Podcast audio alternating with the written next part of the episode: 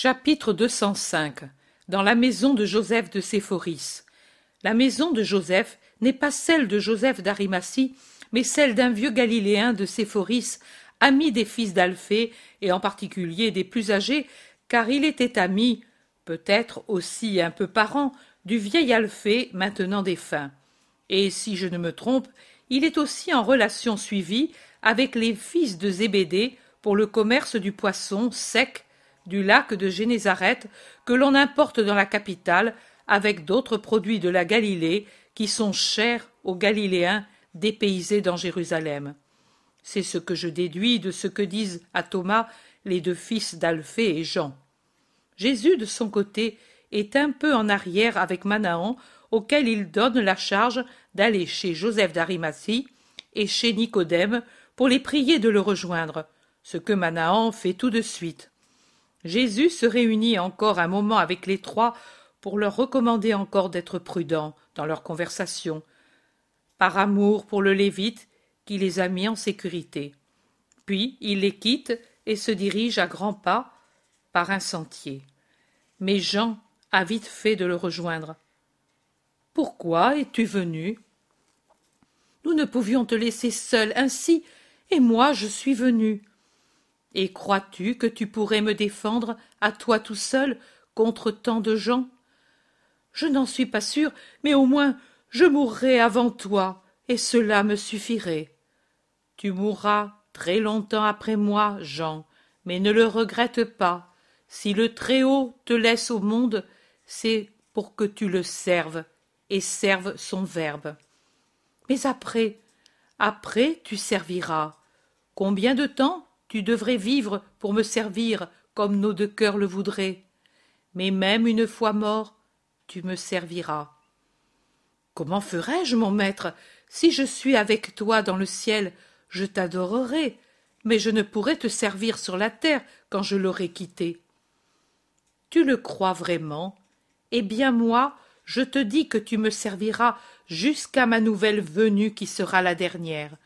Beaucoup de choses se dessécheront avant le dernier temps comme des fleuves qui se tarissent et après avoir été un beau cours d'eau bleue et salutaire deviennent un terreau pulvérulent et une pierraille aride. Mais toi tu seras encore le fleuve qui résonne ma parole et qui reflète ma lumière.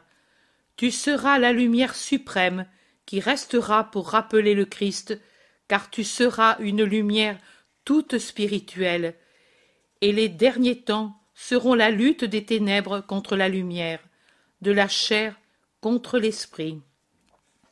Ceux qui sauront persévérer dans la foi trouveront force, espérance, réconfort dans ce que tu laisseras après toi, et qui sera encore toi, et qui surtout sera encore moi, parce que toi et moi nous nous aimons, et que où tu es, moi je suis, et où je suis, tu es.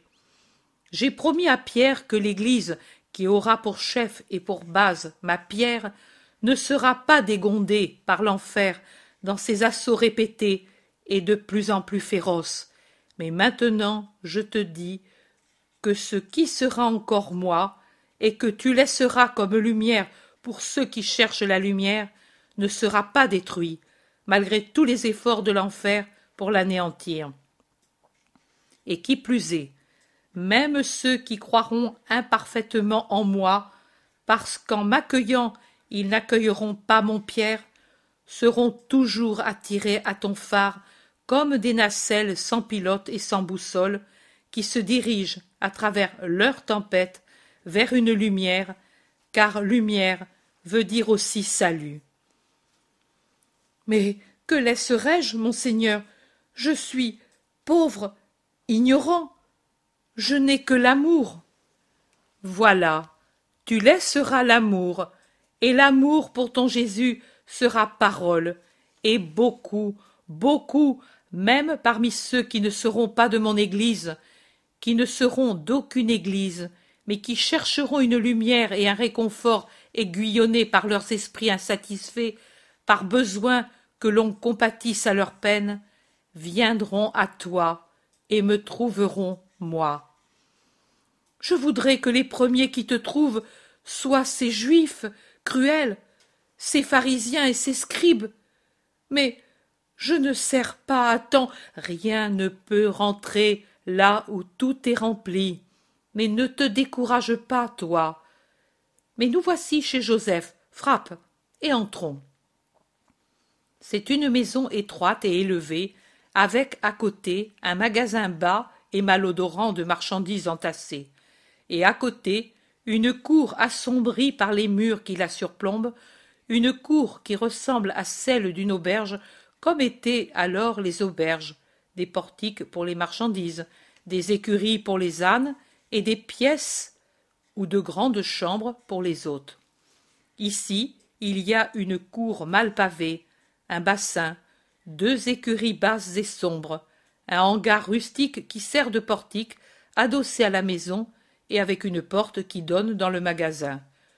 Puis, en plus de cela, la maison dont j'ai parlé, vieille, sombre, avec une porte haute et étroite, où on accède par trois marches de pierre usée. Jean frappe à la porte et il attend jusqu'à ce que s'ouvre une fente étroite où apparaît le visage ridé d'une petite vieille qui scrute de la pénombre. Oh Jean, j'ouvre tout de suite. Dieu soit avec toi, dit la bouche qui appartient à ce visage ridé, et la porte s'ouvre avec un grand bruit de verrou. Je ne suis pas seule, Marie, j'ai le maître avec moi. La paix aussi à lui, honneur de la Galilée, et heureux le jour qui porte les pieds du saint dans les murs d'un véritable Israélite. Entre, Seigneur, je vais tout de suite avertir Joseph. Il est en train de faire les dernières livraisons, car le crépuscule arrive vite dans le triste étamine. Laisse-le à son travail, femme. Nous resterons ici jusqu'à demain. Grande joie pour nous. Nous t'attendions depuis longtemps.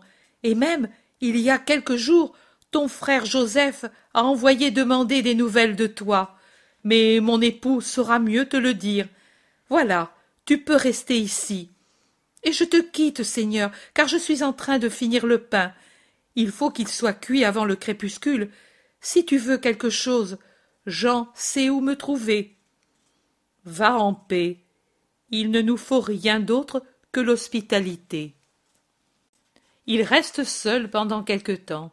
Puis un petit visage brun se fait voir de derrière le rideau qui sépare la pièce d'un couloir, et qui jette un coup d'œil craintif et curieux à la fois. Qui est cet enfant? demande Jésus à Jean. Je ne sais pas, Seigneur. Il n'était pas là les autres fois. Il est vrai que depuis que je suis avec toi, je ne suis plus venu ici pour le compte de mon père. Viens ici, enfant. Le petit s'avance à petits pas. Qui es-tu?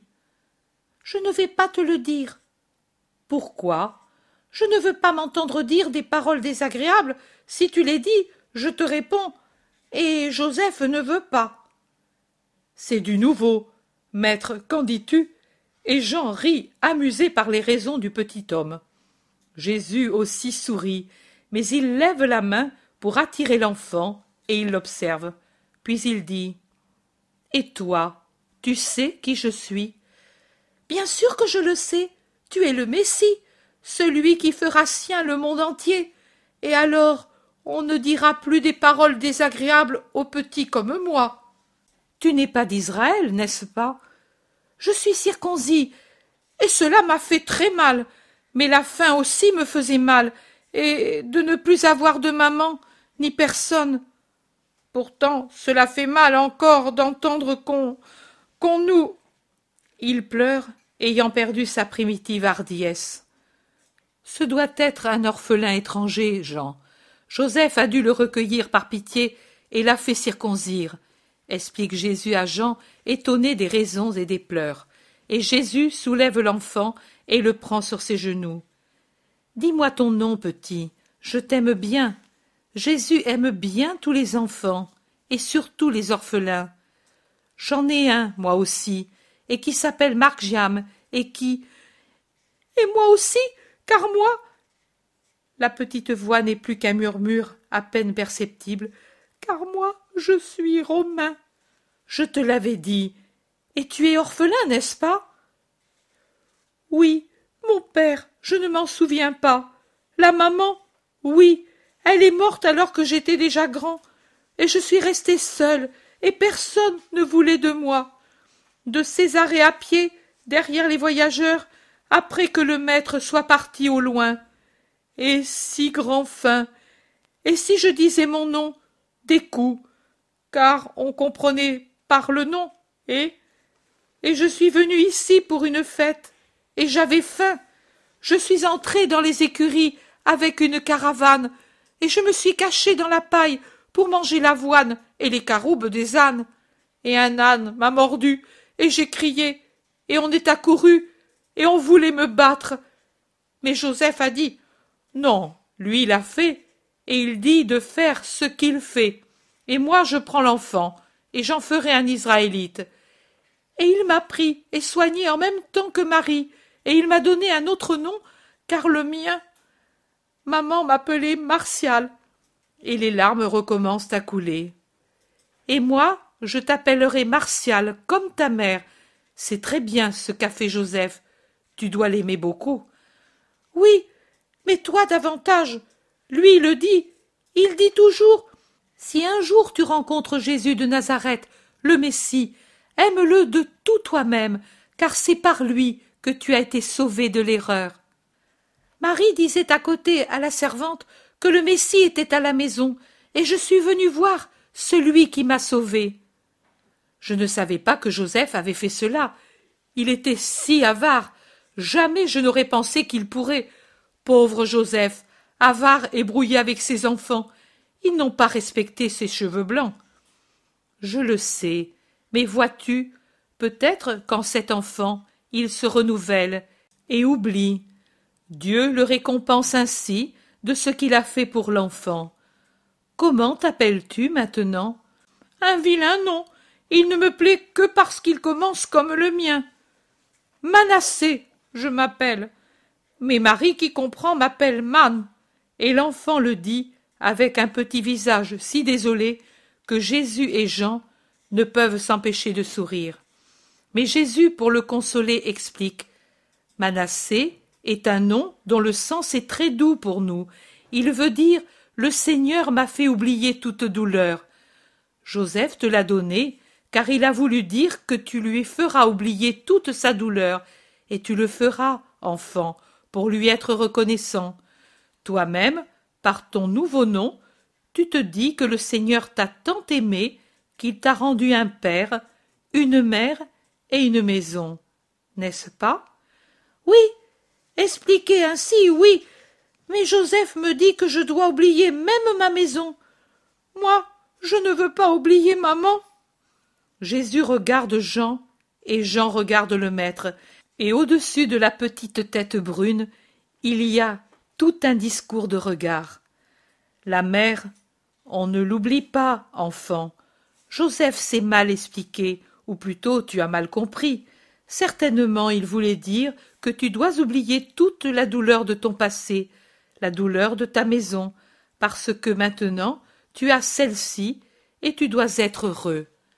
Ah. Ainsi. Oui. Marie est bonne et me rend heureux. Même en ce moment, elle me fait des foisses. Je vais voir si elles sont cuites et je te les porte à toi aussi. Et il glisse de dessus les genoux de Jésus pour courir hors de la pièce. Le bruit des petits pieds des chaussées se perd dans le long couloir. Jésus dit Toujours cette tendance à la dureté, même chez les meilleurs d'entre nous.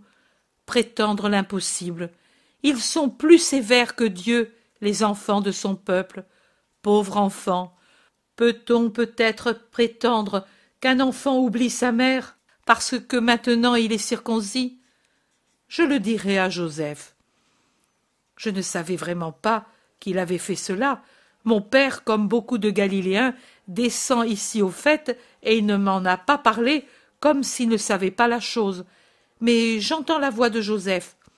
Jésus se lève, et Jean l'imite, prêt à saluer, avec les honneurs qui lui sont dus, le maître de maison qui entre et qui, à son tour, s'abîme en inclination profonde et finit par s'agenouiller aux pieds de Jésus.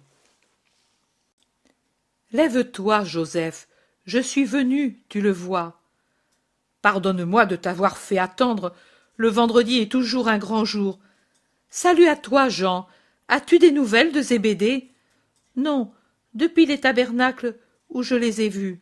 Alors, sache qu'il va bien, et de même Salomé.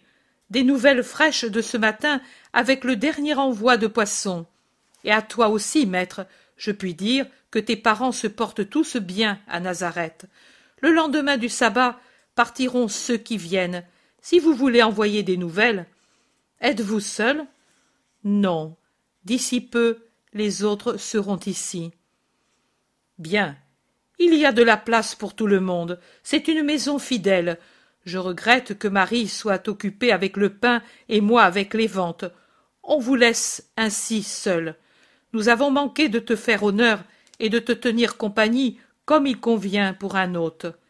Et un hôte important.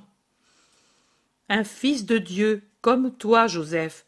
Ils sont tous égaux, ceux qui suivent la loi de Dieu. Et non, toi, c'est toi. Je ne suis pas sot comme ces Juifs. Tu es le Messie. Cela par la volonté de Dieu. Mais en ce qui concerne ma volonté et mon devoir, je suis comme toi, fils de la loi. Et ceux qui te calomnient ne savent pas dire et faire ce que tu dis maintenant et ce que tu fais toujours. Mais toi, tu fais beaucoup de ce que j'enseigne. J'ai vu l'enfant, Joseph. Ah. Tu l'as vu? Il est venu? Il sait que je ne veux pas. À cause de toi, j'en suis heureux, mais ce pouvait n'être pas toi. Et alors, que serait-il arrivé? Cela ne me plaît pas, voilà. Pourquoi, Joseph? Pour qu'on ne t'en loue pas? Ta pensée est louable, mais l'enfant pourrait penser que tu as honte de le montrer. Et c'est vrai. C'est vrai. Et pourquoi? Explique-moi la chose. Voilà. L'enfant n'est pas né hébreu de parents hébreux, pas même de prosélyte, pas même d'une femme de notre pays et d'un père gentil. C'est l'enfant de deux Romains, affranchi dans la maison d'un Romain qui était à Césarée maritime. Il a gardé l'enfant tant qu'il y est resté, mais à son départ, il ne s'en est pas occupé et l'enfant est resté seul. Les Hébreux, naturellement, ne l'ont pas accueilli. Les Romains, ce que sont les Romains, tu le sais, et ces Romains surtout de Césarée. L'enfant, en mendiant, oui, je le sais, il est arrivé ici et tu l'as accueilli. Dieu a signé ton acte au ciel. Et j'en ai fait un circoncis, et j'ai changé son nom, le sien, païen, idolâtre, mais je ne veux pas qu'il se fasse voir et qu'il se rappelle son passé.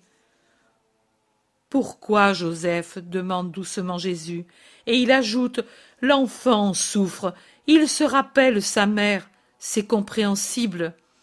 Mais il est compréhensible aussi mon désir de n'être pas critiqué pour avoir accueilli un un innocent, rien de plus que cela, Joseph. Pourquoi crains-tu le jugement des hommes quand un jugement plus haut, celui de Dieu, sanctionne ton acte parce qu'il est saint?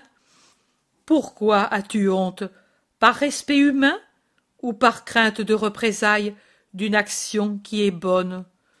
Pourquoi veux-tu donner à l'enfant un exemple de duplicité tel que celui qui ressort du changement de nom D'étouffer le passé par crainte qu'il te porte un préjudice? Pourquoi veux-tu inculquer à l'enfant le mépris du père et de la mère? Tu vois, Joseph, tu as fait une action digne de louange, mais tu la couvres de poussière avec ces idées imparfaites. Tu as imité un de mes gestes, tu as accueilli mes paroles, c'est bien. Mais pourquoi ne rends-tu pas parfaite mon imitation en accomplissant franchement cette œuvre et en disant Oui, l'enfant était romain, et moi, je n'en ai pas éprouvé du dégoût parce qu'il est fils du Créateur, tout comme vous. Seulement je l'ai voulu dans notre loi, et je l'ai circoncis. Vraiment, la circoncision véritable va arriver, et elle s'exercera sur le cœur des hommes, et elle emportera l'anneau étranglant de la triple concupiscence. Par conséquent, même si l'enfant était resté un enfant jusqu'à ce moment, mais je ne veux pas t'en faire un reproche, tu as bien fait, toi hébreu, en le faisant hébreu. Pourtant, laisse-lui son nom. Oh, dans l'avenir, combien de Martial, de Caius, de Félix, de Cornélius, de Claudius et autres appartiendront au Christ et au ciel. C'était possible pour lui aussi, qui ne sait pas ce que veut dire hébreu et gentil, et qui arrivera à sa majorité quand la véritable et nouvelle loi sera fondée avec un nouveau temple et de nouveaux prêtres, et qu'il y arrivera non comme tu le penses, mais examiné par Dieu et trouvé digne de son nouveau temple. Laisse-lui le nom que sa mère lui a donné. C'est encore pour lui une caresse maternelle. Je comprends ce que tu as voulu dire en l'appelant Manassé, mais laisse-lui le nom de Martial, et à ceux qui t'interrogent, dis simplement Oui, c'est Martial, presque comme le disciple du Christ auquel Marie a donné ce nom. Sois courageux dans le bien, Joseph, et tu seras grand, très grand. Maître, comme tu veux, je ne veux pas te contrarier. Et tu crois que j'ai bien agi aussi comme homme? Tu as bien agi.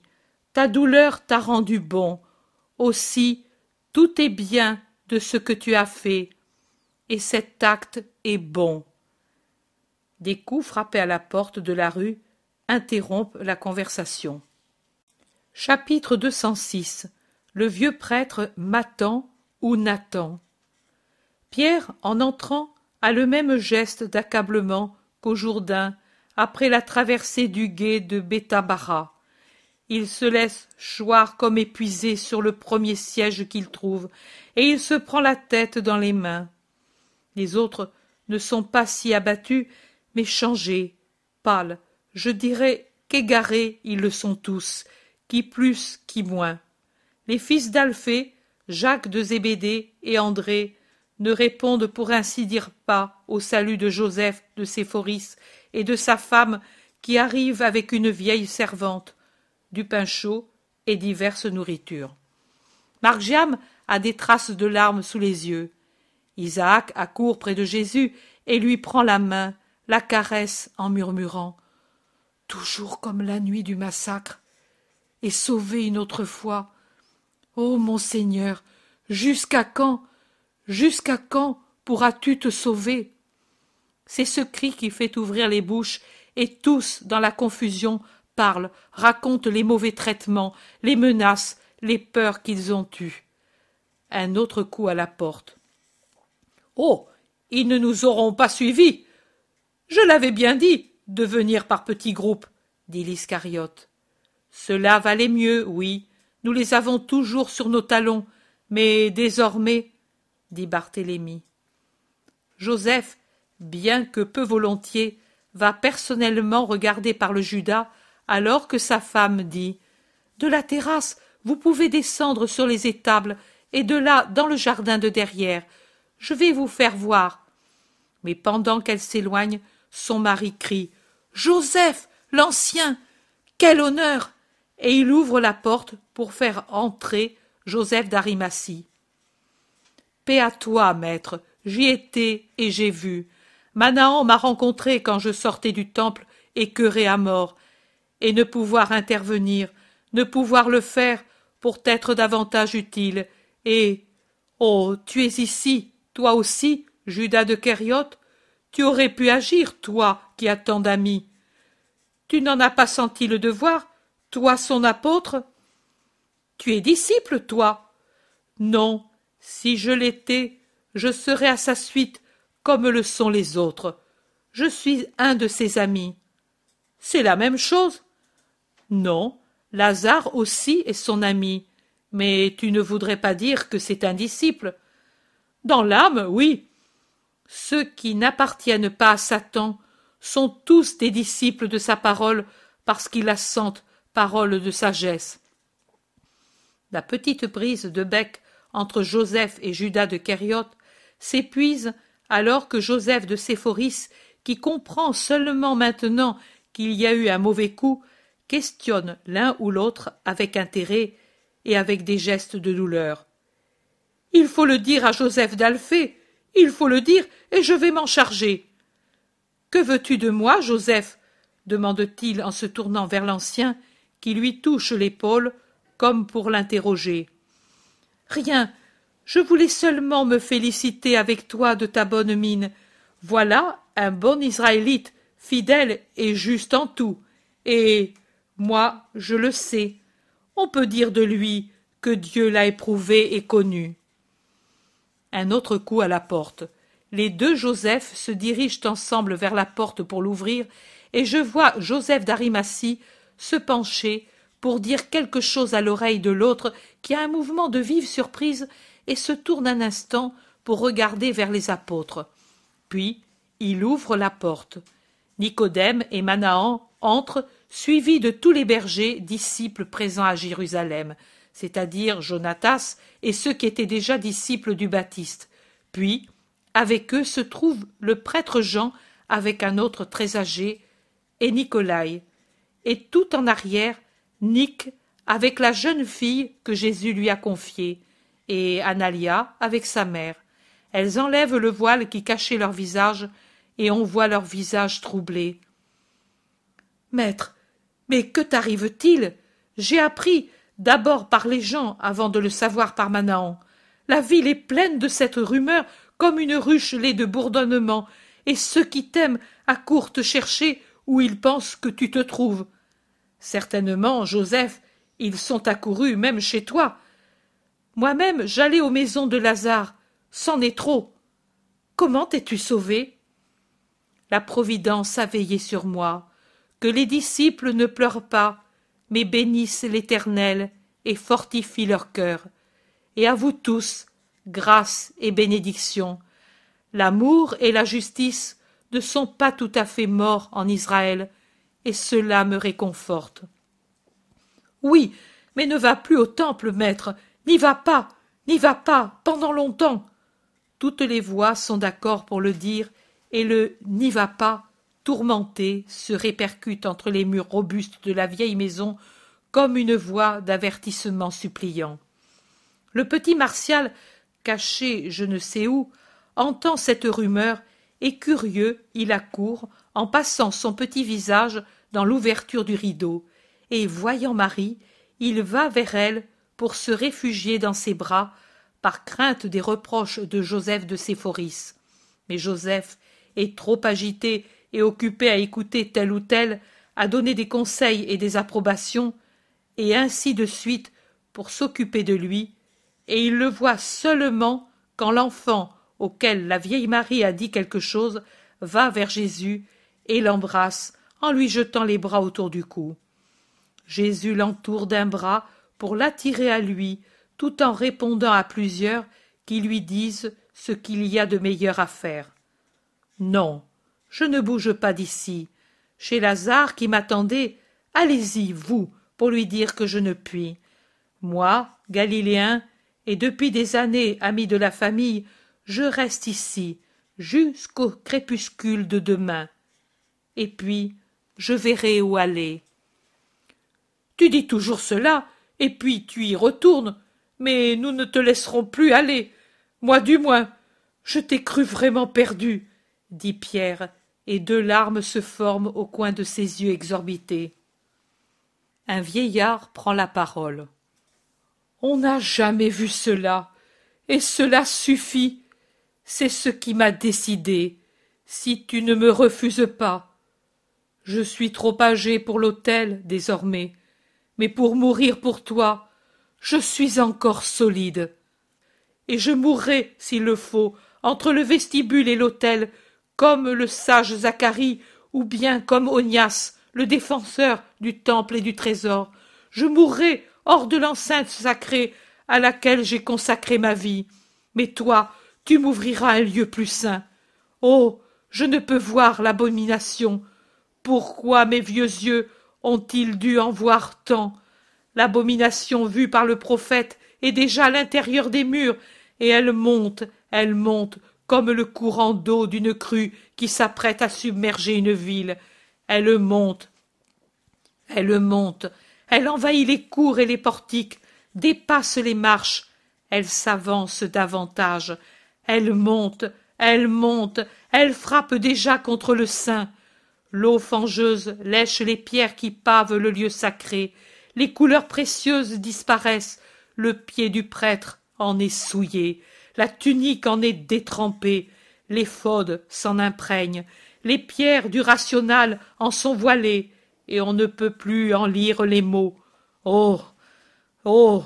Les eaux de l'abomination montent au visage du grand prêtre et le barbouillent, et la sainteté du Seigneur est sous une croûte de boue, et la tiare est comme un linge tombé dans un étang fangeux. La fange, la fange, mais monte-t-elle de dehors, ou bien déborde-t-elle du sommet du Moria sur la ville et sur tout Israël? Père Abraham, Père Abraham, ne voulais-tu pas allumer là le feu du sacrifice pour que resplendisse l'holocauste de ton cœur fidèle? Maintenant, la fange bouillonne là où devait être le feu. Isaac est parmi nous, et le peuple l'immole. Mais si pure est la victime, si pure est la victime, souillés sont les sacrificateurs. Anathème sur nous, sur la montagne. Le Seigneur verra l'abomination de son peuple. Ah. Et le vieillard, qui est avec le prêtre Jean, s'affaisse sur le sol, se couvrant le visage en faisant entendre les pleurs désolés d'un vieillard. Le prêtre Jean dit Je te l'avais amené, il y a si longtemps qu'il le veut, mais aujourd'hui, après ce qu'il a vu, personne ne pouvait le retenir. Le vieux Matan a souvent l'esprit prophétique, et si la vue de ses pupilles se voile de plus en plus, la vue de son esprit s'illumine de plus en plus. Accepte mon ami, Seigneur. Je ne repousse personne. Lève-toi, prêtre, et élève ton esprit. En haut, il n'y a pas de fange, et la fange ne touche pas celui qui sait se tenir en haut. Le vieillard se lève, et plein de respect, avant de le faire, il prend l'extrémité du vêtement de Jésus et le baise. Les femmes, surtout Analia, pleurent encore d'émotion dans leurs longs voiles, et les paroles du vieillard augmentent leurs larmes. Jésus les appelle, et la tête baissée, elles viennent de leur coin près du maître. Si Nick et la mère d'Analia savent étouffer leurs pleurs en les cachant presque, la jeune disciple sanglote vraiment sans se soucier de ceux qui l'observent avec des sentiments divers. La mère dit Pardonne-lui, maître, elle te doit la vie et elle t'aime, elle ne peut penser qu'il te fasse du mal. Et puis, elle est restée si seule et si triste depuis que. Oh non. Ce n'est pas cela, Seigneur, maître, mon sauveur. Moi. Moi. Analia n'arrive pas à parler, d'une part à cause des sanglots, et d'autre part par honte ou autre chose. Elle a craint des représailles parce qu'elle est disciple. Certainement, c'est pour cela. Beaucoup s'en vont pour cela, dit. Oh non, moins encore pour cela. Tu ne comprends rien, homme, ou bien tu prêtes aux autres tes pensées. Mais toi, Seigneur, tu sais ce qui me fait pleurer. J'ai craint que tu ne sois mort et que tu ne te sois pas rappelé ta promesse. Et elle termine en soupirant après avoir dit avec force les premiers mots pour se révolter contre l'insinuation de Judas. Jésus lui répond Je n'oublie jamais, ne crains pas, va à ta maison, tranquille, pour attendre l'heure de mon triomphe et de ta paix. Va, le soleil va se coucher. Retirez-vous, femme, et que la paix soit avec vous. Seigneur, je ne voudrais pas te quitter, dit Nick. L'obéissance est amour. C'est vrai, maître, mais pourquoi pas moi aussi, comme Élise? Parce que tu m'es utile ici, comme elle, à Nobé. Va, Nick, va, que des hommes accompagnent les femmes, pour qu'on ne les importune pas. Manahan et Jonatas s'apprêtent à obéir, mais Jésus arrête Jonatas pour lui demander Tu retournes donc en Galilée Oui, maître, le lendemain du sabbat. Le maître m'y envoie. Tu as de la place sur le char Je suis seul, maître.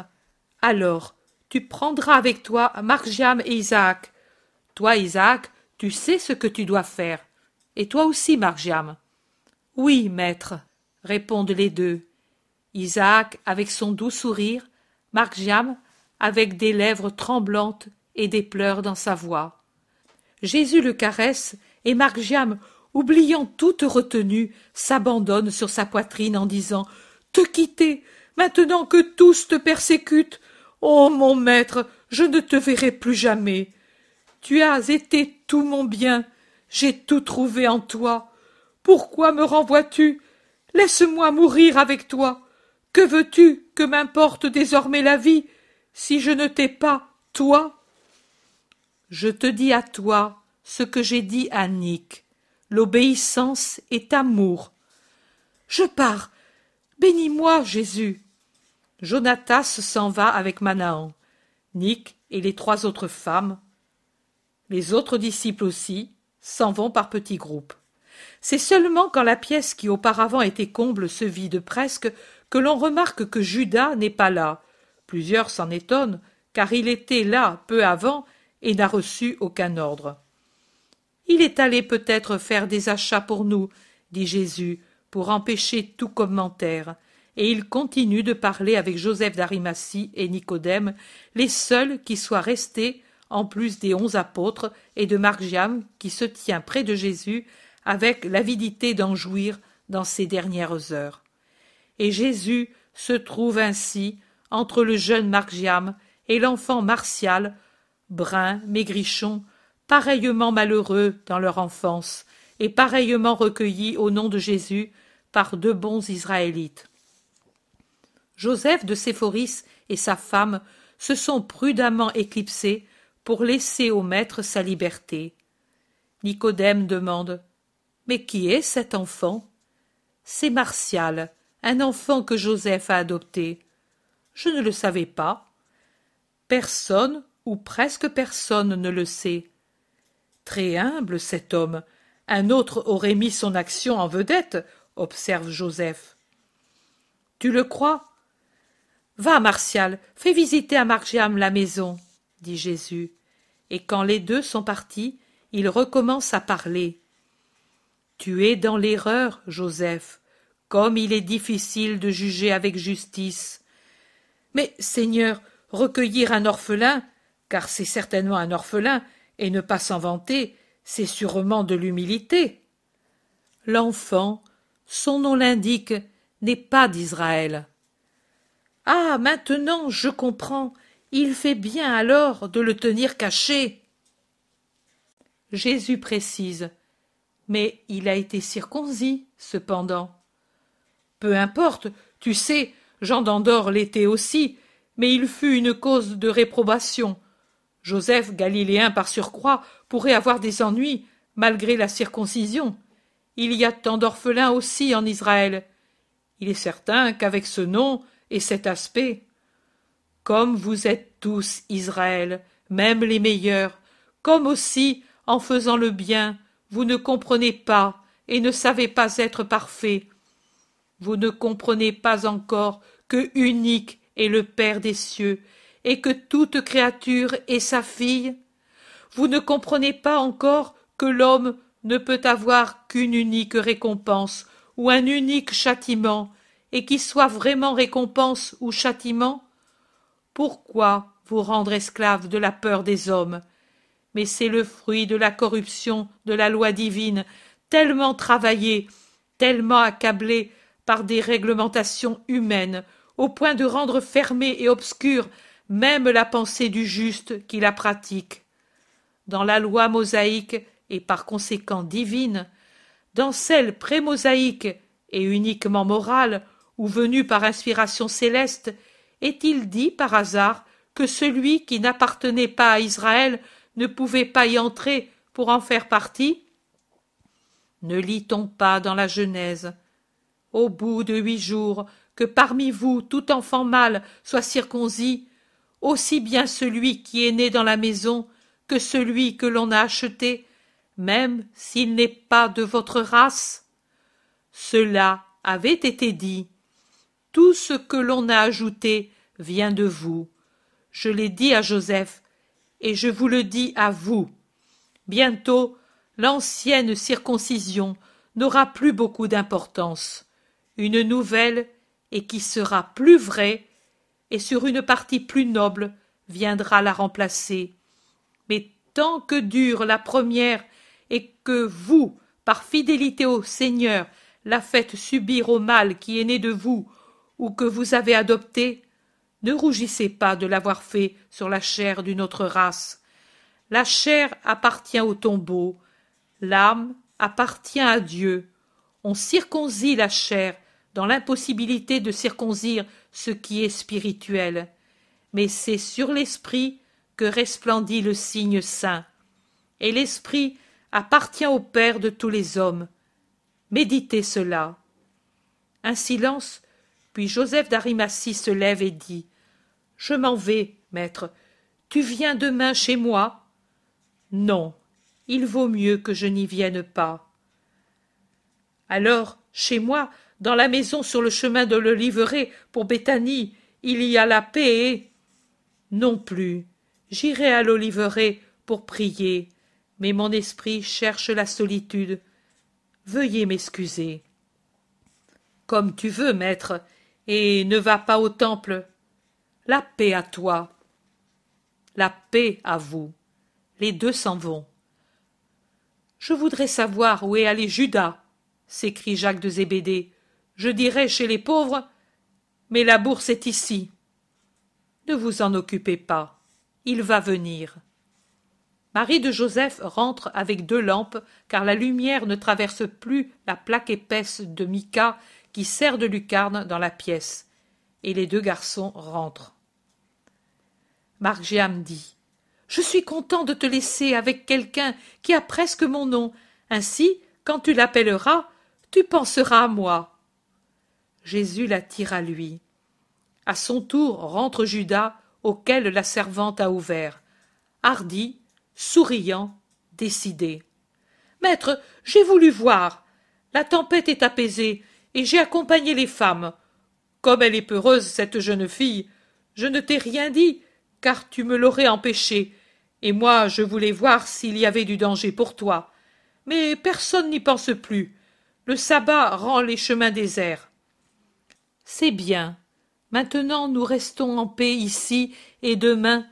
Tu ne voudrais pas déjà aller au temple? crient les apôtres. Non, à notre synagogue, en bon galiléen fidèle.